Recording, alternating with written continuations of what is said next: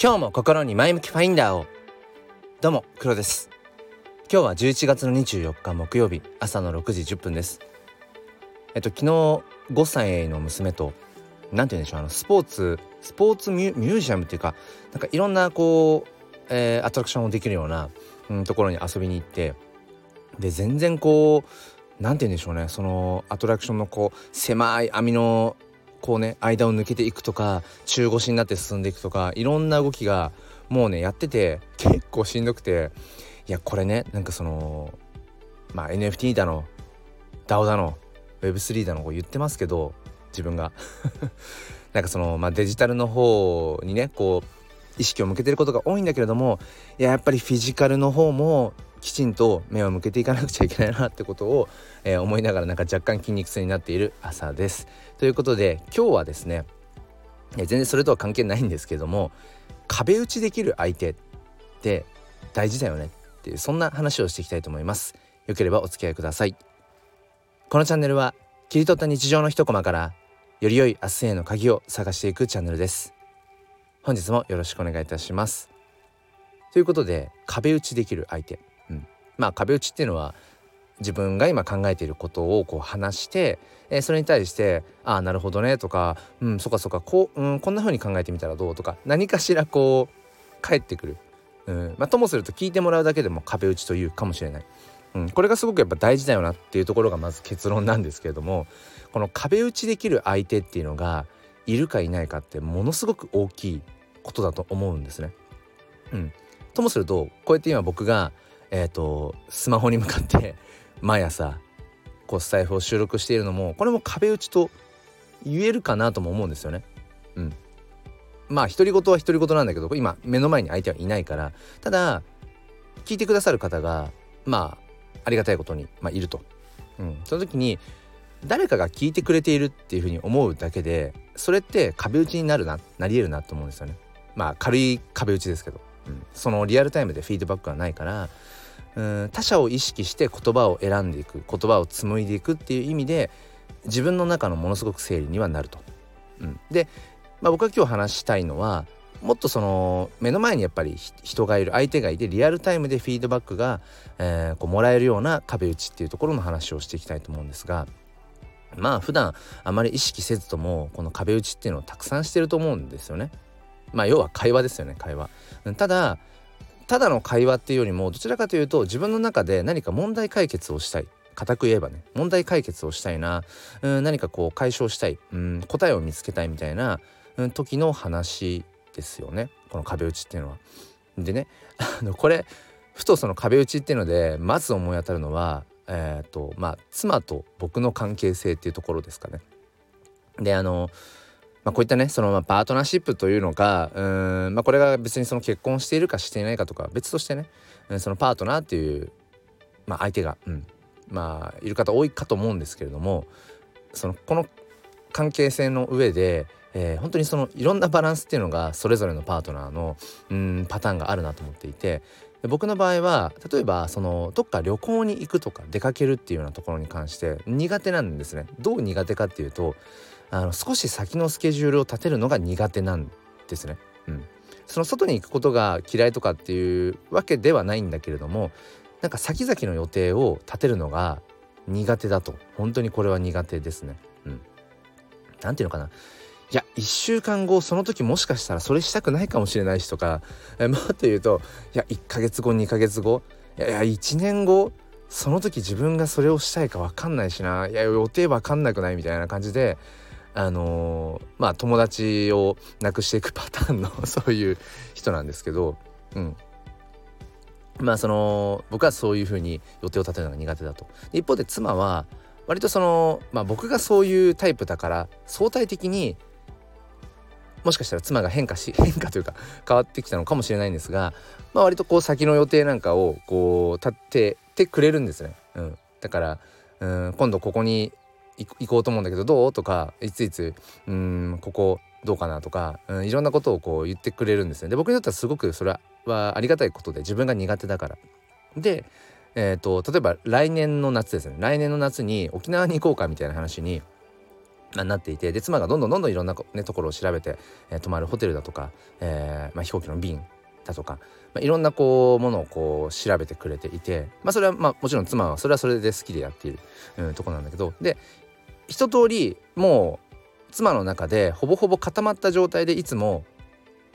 今回のねその夏の来年の夏の沖縄に限らずいろんなことが一通り妻の中でうんほぼ確定した上で相談をいつもしてくれるんです。うん、でちょっとここで悩んでると。で最後の最後の後押しは面白いことにあの僕の後押しがないと確定ができない。っていうところがあって、まあ、まさにこれはあのー、まあうまいことバランスになってるんだろうななんてことは、うん、思っていて。僕は割とその結構パパって決めちゃうんですね。あいいじゃんこれこうしようよとか、うん、ただその過程っていうのかな、うん、そこが苦手だと。妻が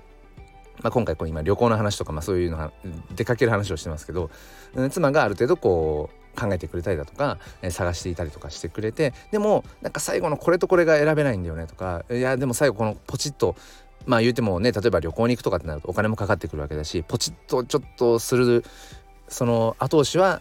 やっぱり僕にしてほしいみたいなところがあるっていう、まあ、うまく補完し合ってるなと思うんですけどそんな時に妻があのいろいろ話、まあ、今回もね来年の沖縄に関して、えー、ホテルでグレードがこれとこれがあると。うん、で同じホテルの中でも、えー、1階だと例えばあの露天風呂がついててうん。で上の方だと景色がいいんだとかいろいろとこう話してくれて。でそれってまさに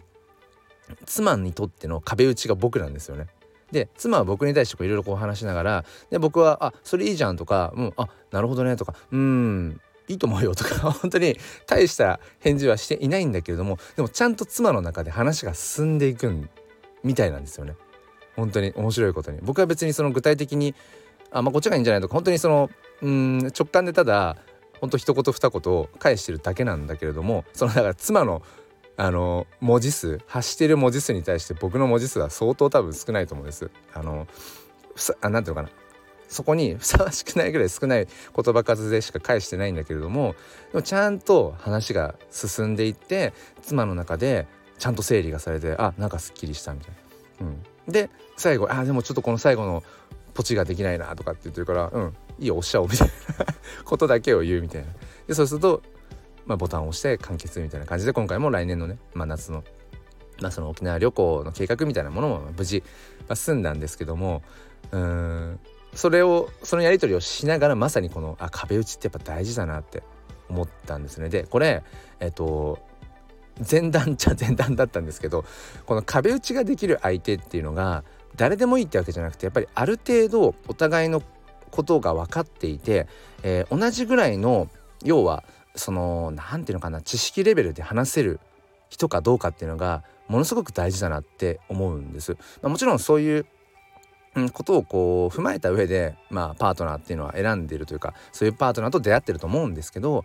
うん、まあ、今回妻の話を今こうちょっと 妻との話をあのただだとしちゃったんですがあのまさに昨日ですね。昨日の夜ツイッタースペースの方で、えーと、NFT フォトグラファーのいすむさんと、まあ、僕も NFT フォトグラファーの端くれとしてやってるんですけどお互い今回ちょっと新しいチャレンジをするんですね。うん、でそこに関してちょっと話をしようよって言って僕の方からまあいつもながらなんですけど軽率に声をかけさせてもらってで急遽昨日の夜 Twitter スペースで2人でお互いのその新しいチャレンジの、まあ、写真ですね。写真の NFT をこう、まあ、見せ合いながらこんな思いでやってるよみたいなことをお互いにこうまあだべっていて、うん、でその時にやっぱり思ったのがこれまさに本当に何て言うのかな。猛烈に壁打ちをしているお互いに、うん、自分の考えを言葉にする、うん、言語化するという場にもなっているし、うん、そのお互いがお互いにリスペクトできるような間柄、うん、なんていうのかなこう切磋で切磋琢磨できる、うん、まあなんか仲間でもありまあ、ある種どこかまあライバル心というか別にその勝ち負けの話じゃないんだけどうんいすむさんがこんな今挑戦してる。だったら自分もちょっと負けてらんないなみたいな。いい意味で、えー、そういうこう刺激の、うん、できる刺激し合える相手だと思っていて。でこれってやっぱりお互いにうん同じぐらいのそういう認識を持っているからこそ成立する刺激的な壁打ち、うん、なので佐久間はものすごい本当にあの自分の中で実りのある中身のあるすごくこうエキサイティングできるあの壁打ち。壁打ちっていうか、うん、まあ語らいになったんですけど、うん、やっぱりその時に思ったのがまあなんでしょう。そのやっぱ NFT の話なので、えー、そこに例えばそのどういうふうに NFT を売っていくかっていうマーケティングの話もあるしあとは、うん、お互いがそれぞれ僕はまあ OpenSea というマーケットプレイスからまあ売りに出すと。で今回いすむさんはそういうマーケットプレイスではなくて独自コントラクトといってまあ自分なんだ自分自身でその要はブロックチェーンのその NFT をこう発行するうんというやり取りのそのスマートコントラクトというプログラムを自分で打ち込むわけじゃないんだけど、まあ、それに近しい感じのえっ、ー、とまあアプリというのかな、うん、そういったサイトを経由して販売すると。それそのこと自体もまあ挑戦なんだけれどもそういった いわゆるマニアックな話ですね。Web3 におけるそういうマニアックな話なんかもなんかこう当たり前の共通言語のようにこうキャッチボールができるのでだからそれっていうのは誰とでもできるわけじゃないなっていうことを改めて思ってまあやっぱそういう存在がいるっていうことを僕は本当にまあ幸せだな。そしてうんまあ妻もそうですけどいすむさんもそうですしうんまあ他にもありがたいことにねやっぱりそうやって同じような熱量で同じようなその共通言語を持った壁打ちができる、うん、深いこう対話ができる何て言うのかな、うん、まあ仲間みたいな人がうんやっぱりいるということにやっぱり感謝したいなってことを今回改めて思いました。ということで、えーと、本当は妻との話はもう早々にしていすむさんとの、えー、昨日の話をもっとギュギュッとしたかったんですけれどもちょっともうね、えー、この辺りでっていうふうに、えー、思います。昨日のそのいすむさんとの、えー、とツイッタースペースアーカイブ残っているので、えー、リンクの方につけ あリンク説明欄の方にリンクつけときます。えっ、ー、とブラウザの方からのツイッターでいけばえっ、ー、と1.5倍とか2倍で聞けるので、まあ、もしよければちょっとお暇な時に耳のお供に、えー、聞いていただけたら嬉しいです。僕といすむさんがまあどんなねこうチャレンジをしようとしているのかっていう、まあ、もしかしたらちょびっとうんは 刺激になるかもしれません。ということで最後までお付き合いくださりありがとうございました。えー、だいぶ寒くなってきましたね季節的にねもう11月もうん終盤に差し掛かってきたのでどうか皆さんね、えー、ご自身の体心、えー、ご自愛くださいということで今日も良い一日をではまた。